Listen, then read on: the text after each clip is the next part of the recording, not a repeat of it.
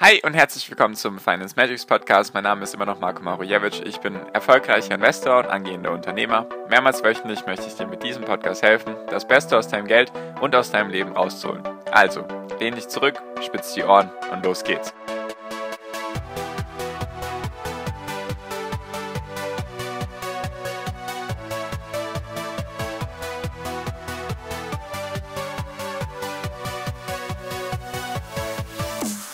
Obwohl Russland sehr große Rücklagen hat, könnte es sein, dass ihnen bald das Geld ausgeht. Und ich mag dir erklären, wieso. Hi und herzlich willkommen zum Finance Magics Podcast. Wir sind heute bei Folge 386 und ich mag mit dir darüber reden, warum Russland bald das Geld ausgehen könnte im Russland-Ukraine-Krieg. Ist aktuell immer noch Krieg. Ich nehme es jetzt am Mittwoch auf, also am 2.3. nachmittags. Wahrscheinlich, bis du diese Folge hörst, wird sich da auch nichts getan haben. Ich bin den Rest der Woche auf Reisen, deswegen muss ich das jetzt hier jetzt schon mittwochs abends aufnehmen. Deswegen, ich denke mir, dass das Thema trotzdem auch in zwei Tagen leider dann immer noch präsent sein wird, nur dass du einfach ein bisschen weißt, was mein aktueller Stand der Dinge ist. Genau, also aktuell immer noch Krieg und wie jeder wahrscheinlich weiß, Krieg ist sehr teuer. Also Krieg ist, es kostet sehr, sehr viel Geld. Und zwar habe ich gelesen, dass die USA in den 20 Jahren, in denen sie in Afghanistan waren, hat sie der Krieg 300 Millionen Dollar gekostet pro Tag. 300 Millionen Dollar pro Tag hat sie der Krieg gekostet über die 20 Jahre lang. Und die russischen Bestrebungen oder wie auch immer man das nennen mag, der russische Angriff in der Ukraine, kostet Russland sehr, sehr viel Geld.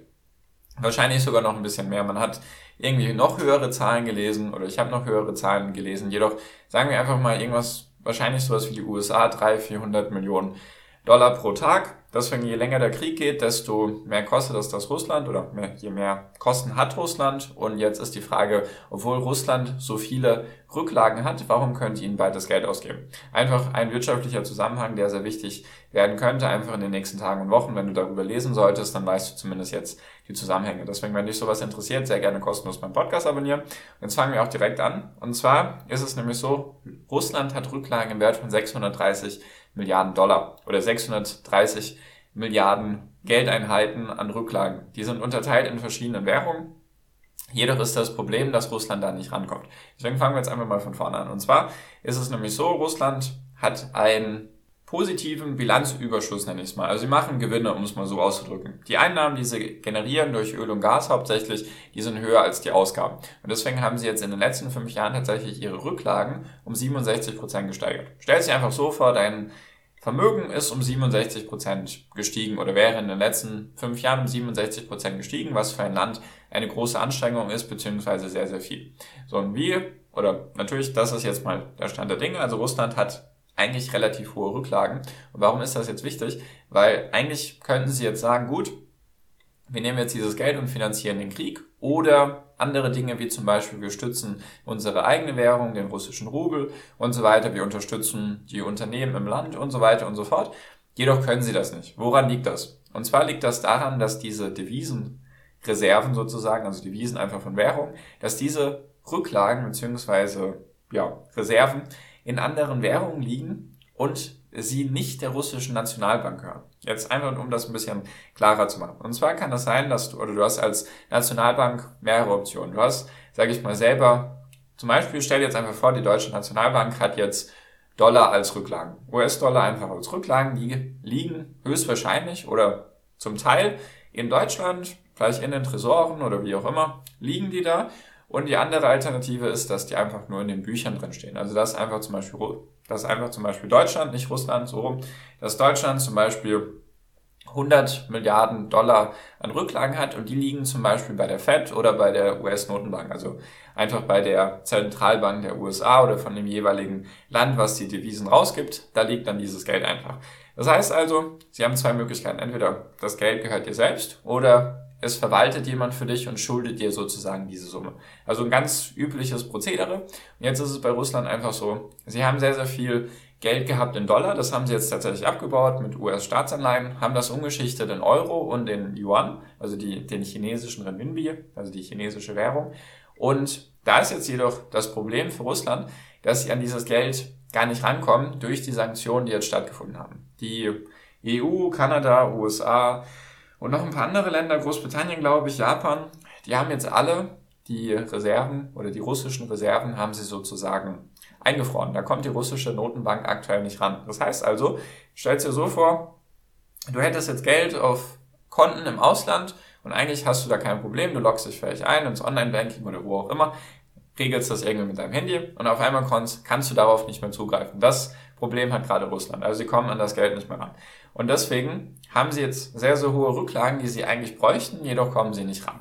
Deswegen sind das aktuell auf jeden Fall wirtschaftliche Sanktionen, die Russland mehr wehtun als wahrscheinlich alles andere. Jetzt hat Russland natürlich ein paar Möglichkeiten. Erstens natürlich die Devisenreste, die sie aktuell noch haben, die können sie natürlich aufbrauchen und verwenden. Jedoch gibt es da verschiedene Schätzungen. Ich hatte gelesen, es sind 12 Milliarden, die sie sozusagen noch an Rücklagen haben, die im eigenen Land sind. Also sehr, sehr wenig eigentlich, weil 12 Milliarden, wenn man es einfach mal rein rechnerisch hochrechnet, der Krieg kostet sie vielleicht eine halbe Milliarde pro Tag, dann wären das Rücklagen für 24 Tage. Deswegen hatte Putin auch, wie soll ich sagen, geplant oder die Hoffnung, dass der Krieg ein bis vier Tage dauert. Jetzt sind wir sozusagen schon darüber und je weiter oder je länger der Krieg andauert, desto schwieriger wird es für Russland. Natürlich, weil die Sanktionen dann auch immer stärker werden. Und was sind jetzt gerade andere Implikationen daraus? Dass die Leute einfach zu den Banken rennen und ihr Geld abheben. Und was machen sie natürlich? Sie wechseln den Rubel. Der Rubel ist einfach komplett in sich zusammengebrochen. Aktuell noch vor ein paar Tagen, sage ich mal vor dem Krieg, gab es noch für einen Dollar so 70, 80 Rubel. Das war so der Wechselkurs. Aktuell kriegst du für einen Dollar 120 Rubel. Das heißt also, die Währung hat um knapp 50 Prozent verloren oder zumindest um einiges verloren. Natürlich kann das auch noch weiter schwanken, jedoch ist das der aktuelle Stand der Dinge. So, und was machen jetzt hauptsächlich russische Bürger? Natürlich, sie wechseln jetzt den Rubel in Dollar und Euro und wollen einfach von den Banken das Geld haben, weil sie einfach sich denken, okay, eventuell könnte das bald sein, dass wir gar nicht mehr an unser Bargeld rankommen, beziehungsweise an unser Geld, einfach weil die heimische Währung weiterhin Geld verliert. Deswegen gibt es in den letzten Tagen ewig lange Schlangen vor Geldautomaten und für Banken in Russland, einfach weil die Leute wie wild das Geld abheben. Das ist jetzt auch aktuell schon verboten, soweit ich das richtig gelesen habe.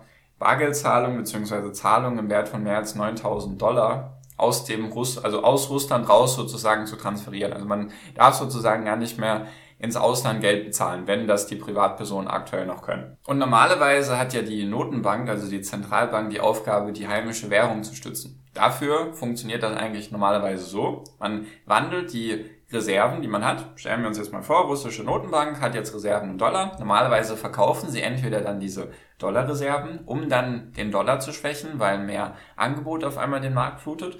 Oder Variante 2, sie tauschen es direkt einfach in den Rubel um. Also sie verkaufen Dollar und kaufen Rubel auf. Dadurch wird dann die heimische Währung gestützt und sozusagen die Kontrawährung, also jetzt der Dollar wird dadurch geschwächt und deswegen kann man dann den Kurs stabilisieren. Jedoch haben sie gar keine Rücklagen, um das zu tun. Deswegen ist der Rubel aktuell auch im freien Fall.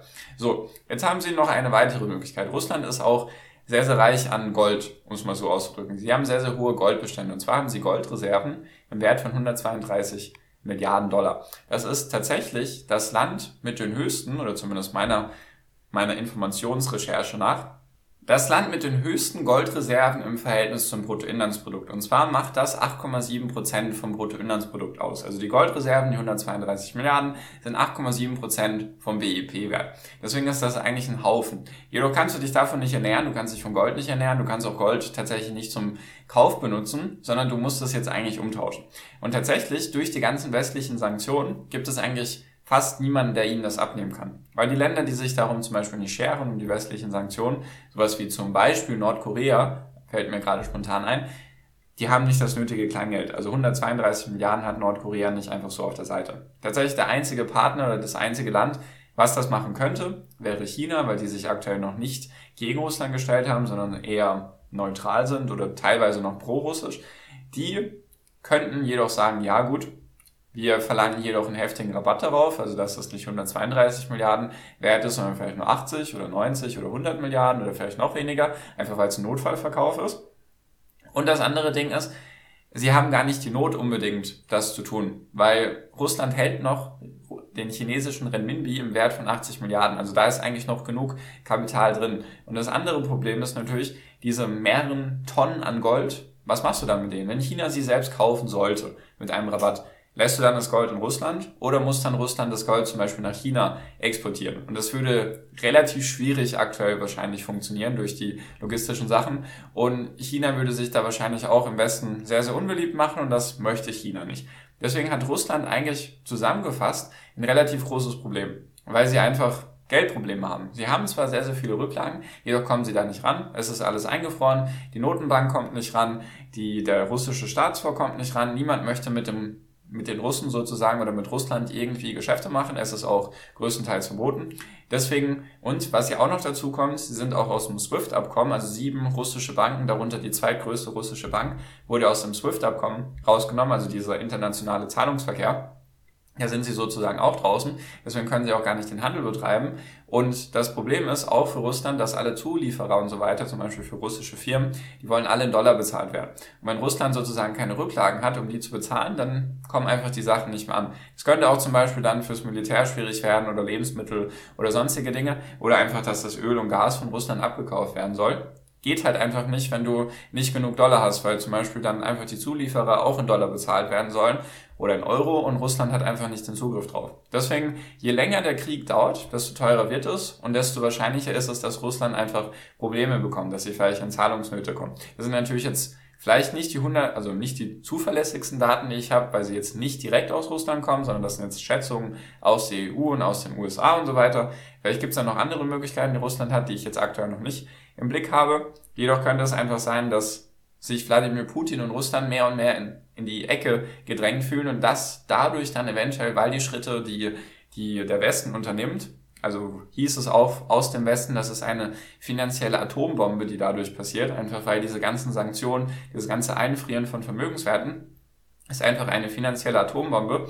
Deswegen wird Russland immer mehr und mehr in die Ecke gedrängt. Deswegen könnte es sein, dass irgendwann vielleicht Wladimir Putin und Russland sich, sich denken, okay, jetzt sind wir hier in der Ecke, jetzt können wir nichts mehr machen, jetzt machen wir noch die größte Zerstörung, die irgendwie möglich ist, oder machen vielleicht irgendwelche irrationalen Sachen. Ich will nicht, den, ich will nicht sagen, dass der Krieg rational ist, nur irgendwelche komplett dummen Sachen, um es mal so auszudrücken. Deswegen, das könnte ein großes Problem werden. Deswegen, je länger der Krieg dauert, desto schlechter tatsächlich auch für Russland, natürlich auch je länger er dauert, desto schlechter für die Menschen. Nur einfach mal ein paar wirtschaftliche Zusammenhänge. Also stell dir einfach so vor, dein Konto, du kommst nicht mehr ran, jedoch hast du deine ganzen Verpflichtungen, die du bezahlen musst. Du musst deine eigene Währung eigentlich noch stabil halten, weil wenn die Währung weiter und weiter nach unten rauscht, dann ist sie auch bald nichts mehr wert, dann ist es eine Ramschwährung, dann kannst du bald anfangen, mehrere Nullen einfach da von den Scheinen sozusagen wegzumachen, einfach weil die Leute im Land auch einfach zu irgend, also zu, zu egal welchem Kurs werden sie einfach den Rubel umtauschen, wenn sie einfach zum Beispiel in Rubel bezahlt werden,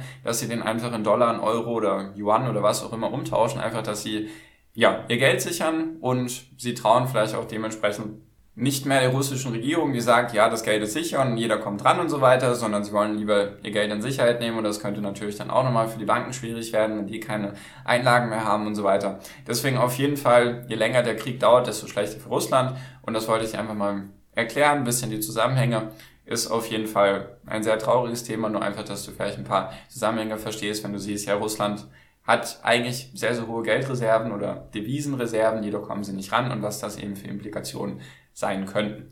Genau, wollte ich einfach mal mit dir teilen, wenn du dich ja mit anderen austauschen magst, sehr gerne den ersten Link in der Podcast-Beschreibung anklicken, dann kommst du in meine WhatsApp-Gruppe, kannst du dich gerne mit anderen austauschen und natürlich auch mit mir.